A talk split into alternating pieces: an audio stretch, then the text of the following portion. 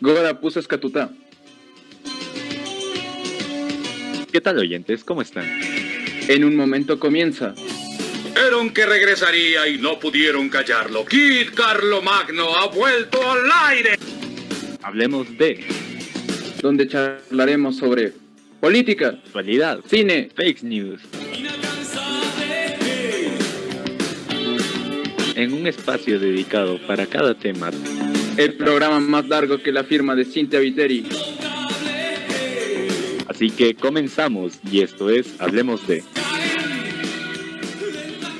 ¿Qué tal? Buenas tardes, ¿cómo están? ¿Cómo estás, Carlos, compañero mío del alma? Buenas tardes con todos, bienvenidos a la segunda temporada Hablemos de. Me encuentro muy bien, Nicolás, contento de estar aquí una vez más en Radioactiva. Antes de empezar la nueva temporada, quiero agradecer a todo el equipo de Radioactiva, a ti también, y también las personas que nos ven y nos escuchan en Spotify y aquí en Facebook Live. Igualmente, eh, un gusto estar aquí. Entonces, Carlos, dime, dime, con estas fotos, ¿qué, qué, qué es lo que vamos a hablar? ¿Qué, ¿Qué es lo que se viene? Cuando te digo iglesia de San Francisco, ¿qué es lo primero que piensas? La boda del, del hijo del vicepresidente. ¿Y dónde fue la boda, querido compañero? En el querido centro histórico, por supuesto que sí. Pues vamos a hablar del centro histórico. Sí, es del Algunos centro histórico datos. de Quito. Eh, claro, coméntame. Algunos datos interesantes del centro histórico de Quito es que es el mayor conjunto patrimonial de América Latina. Contiene alrededor de 130 edificaciones monumentales y más de 5.000 inmuebles registrados como patrimonio histórico. Por esta razón fue declarado Patrimonio Cultural de la Humanidad por la UNESCO en 1978. Así es, eh, creo que una de las cosas más bonitas de las que tien- eh, hay aquí dentro de la ciudad de Quito es el centro histórico. ¿Por qué? Eh, porque está lleno de historia realmente. El hecho de que tengamos, eh, de que no solo sea una iglesia, sino varias que conformen eh, historias, que tenga, ponte la iglesia de San Francisco con la famosa leyenda de Cantuña, o en el caso de la basílica, que bueno, no, no muchos es como que eh, conocen más o menos la historia de lo que viene siendo la basílica, pero es muy interesante eh, el hecho de que sea una, eh, sea una iglesia que tenga el arte, no, la arquitectura neogótica aquí dentro de nuestro país. Y de hecho de las muy pocas que existen dentro de América Latina. Y esto, esto, pues, por eso mismo es que los turistas cuando vienen es como que ven a la basílica y, e incluso hay quienes, eh, hay algunos extranjeros que le llaman como que no- eh, tiene un parecido a Notre Dame. Y es porque es así. Eh, uno de los, el arquitecto que la había construido, pues tenía, tenía en inspiración a Notre Dame al construir a la basílica. Entonces, eso, por eso es que el centro histórico está lleno de historias increíbles con las cuales cada que eh, las personas extranjeras los vienen a visitar quedan fascinados totalmente. Otro dato interesante es que el centro histórico tiene 17 museos y 24 iglesias, contando los conventos y los monasterios. Nicolás, ¿cuál es tu iglesia favorita del centro histórico?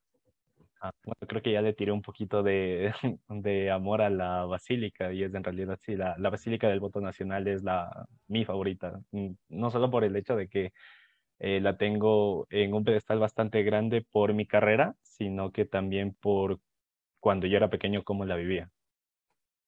Yo creo que algo mágico del centro histórico es que todos tenemos una historia ahí.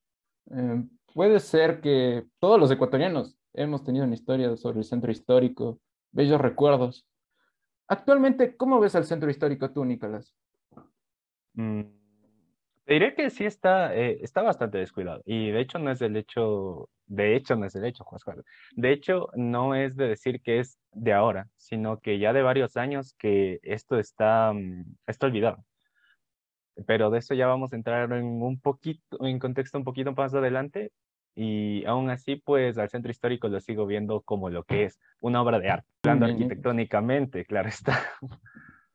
Y dime tú, eh, en el centro histórico, ¿por qué crees que se llama centro histórico?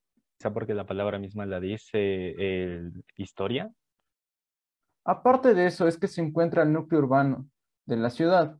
En él es donde hay mayor atracción social, económica, política y cultural, que se caracteriza por contener los bienes vinculados con la historia de una determinada ciudad o a la cultura que le dio origen.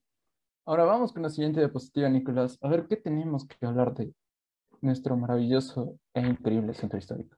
Bueno, así como lo comentábamos, ¿no? Eh, eh, bastante referentes de lo que viene siendo dentro del centro histórico, como la iglesia de San Francisco, la Basílica del Voto Nacional, eh, el Palacio de Carondelet, que es la imagen de abajo a la izquierda, por si nos está viendo gente que no conozca dentro de la ciudad de Quito. Pues hay algo interesante que por lo general siempre pasa todos los lunes en el, en el Palacio de Carondelet y es el cambio de guardia. Yo, eh, bueno, yo unas dos veces tuve la oportunidad de ir al cambio de guardia y, es, es bastante agradable, es un espectáculo bastante agradable. Y asimismo, como en la imagen de la derecha, en, no estoy seguro si es en agosto, sí, es, es en agosto. Ah, aquí dentro de la ciudad de Quito, pues tenemos la fiesta de las luces, no, eh, por, eh, por efectos de pandemia y demás, pues no ha habido durante el último año y no sé si no, por dos años no, no lo hubo, pero eh, es por, es ese método de tras las luces, eh, pues convertir a las iglesias eh, dándoles videos, formas, colores, texturas, y es un espectáculo visual bastante grande de las cuales la, las personas que, bueno, pasan por el centro histórico en la noche, les, les gusta disfrutar y es muy impactante también el hecho de cómo generan economía ya que las personas que viven, que viven claro, de, del día a día dentro de lo que viene siendo el centro histórico, pues aprovechan muchos más de estas fiestas, porque así salen a vender las empanadas, que son las típicas, eh, la comida rápida, los hot dogs y demás. Y bueno, eh, ganamos todos.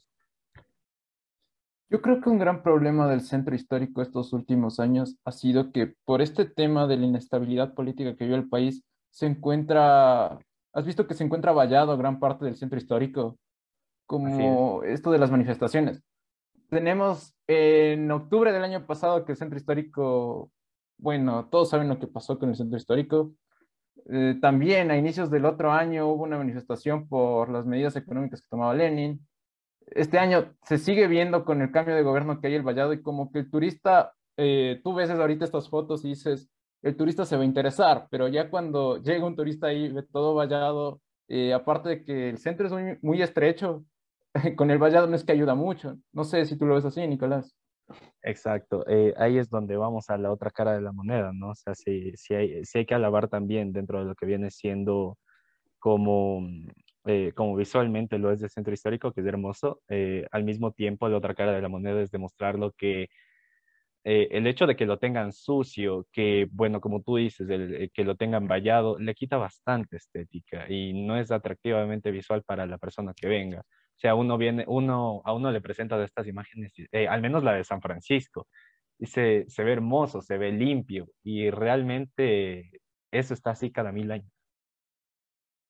Ahora, con este Festival de las Luces que, bueno, el otro año no se desarrolló y también Yunda al inicio de su alcaldía dijo que no iba a hacer esto porque el costo era muy, muy grande.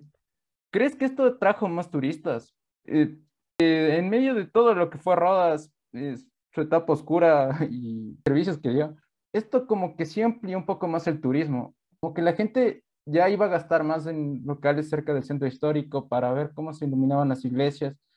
Si no recuerdo mal, en el 2019 creo que hasta la cantidad de vuelos que vino, vinieron a Quito aumentaron de turistas internacionales.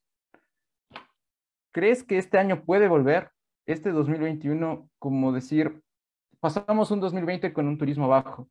Este año ya hay vacunación, intentémoslo de nuevo. Mm, o sea, eh, este año ya no, porque se supone que se celebra en agosto, pero para el próximo año me parece que si es que sigue a, cargo el, alcalde de Quito, pues debería considerarlo, porque como tú dices, o sea, yo, yo realmente, así como viendo en Twitter, redes sociales, eh, sí fue un impacto bastante grande lo de la fiesta de las luces y como te digo, el hecho de, de que haya, asimismo, te, aquí un ejemplo, en la ronda, eh, la ronda cuando son fiestas de Quito son plagadas de gente todas las calles, es un empedrado de cabezas, no tienes ni dónde pisar y al menos la del 2018 eh, y 2019 fue así. Así fueron las fiestas de las luces en esos dos años, eh, fue bastante grande. Y como te digo, las personas que viven del mercado del día a día, pues eh, obtuvieron ganancias de, de, lo que viene siendo eso. Y también varias, eh, varias personas extranjeras que no solo van a venir por las fiestas de las luces, sino que eh, vienen a turistear todo todo el Ecuador, pues sí, eh, de hecho, no sé si podría compartir esta imagen, en un momento la comparto, pero sí debería reconsiderarlo el alcalde Jorge Yunda. Es que yo creo que también a Quito le faltan más eventos. Eh, bueno, ahora no por el tema de pandemia, pero antes, cuando era la normalidad, no había muchos eventos en sí en la ciudad. Máximo lo del Festival de las Luces, que como tú dijiste es en agosto, y alguna que otra actividad en diciembre por fiestas de Quito. Pero de ahí el centro histórico no es que tenía tanta actividad, no había tantos eventos. Por ejemplo, en Guayaquil con el malecón, tú ves en redes cómo explotan a diario el malecón, eh, con festival de luces, que la gente disfruta, a pesar de esta época de pandemia, ya con la gente más vacunada, se ve que la, siguen yendo al malecón, siguen disfrutando. Tenemos el caso también de Montañita, que fin de año, eh, tú sabes cómo es, eh, fin de año en Montañita, un montón de turistas, argentinos, uruguayos, chilenos, que van a pasar el año nuevo. Pero en cambio en Quito es como fiestas de Quito y agosto y ya. Y de ahí posiblemente algún evento si es que sucede algo, pero no hay más. Que, es que ese es el punto, o sea, la, se, jactan de que Quito la carita de Dios, de que en, la, en las fotografías, de, por lo general, de, de las personas que son directivos altos, se jactan del centro histórico, pero no hacen nada por él, eh, no hacen nada por él y como tú dices, no, no se lo llega a explotar tanto como es Montañita. O sea, Montañita siempre que es feriado, eso está colapsado. De la misma manera que, que como tú dices el ejemplo del malecón de Guayaquil. Y eso me parece ya por malas, malas dirigencias, más no porque los quiteños no asistamos, porque como te digo, en, las fiestas, en la fiesta de las luces o en fiestas de Quito siempre está todo colapsado es que hay que mover la economía y espectáculos en el centro histórico ayudan a los fotógrafos, a las personas que venden la comida, también ayuda mucho a, a, los restaurantes, a los miradores, que hay muchos miradores en el centro histórico. Como tú ponías el, ejemplo de la ronda.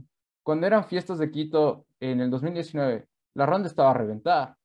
Eh, todos disfrutaban. Me acuerdo que hubo hasta una escenografía como de flores alrededor de, la ronda, que había mucha gente publicando en Instagram.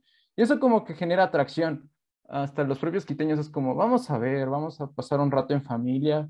Eh, en sí, volvamos al centro histórico, tengamos de nuevo los recuerdos, revivamos, vamos al mercado, vamos a, a pegarnos nuestra espumilla, nuestro seco de chivo, nuestra guatita. O sea, como que te ambiente y te dice, vamos, queremos conocer algo más del centro histórico. Así es.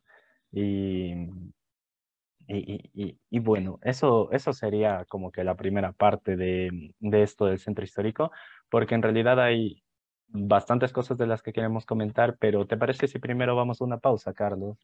Sí, vamos a la primera pausa de la segunda temporada, hablemos de. No recordamos que nos pueden poner sus comentarios, sugerencias en los comentarios de Facebook. Nosotros los leeremos y pues vamos con la pausa musical. Me parece bien. Ahí nos vemos en unos dos minutos.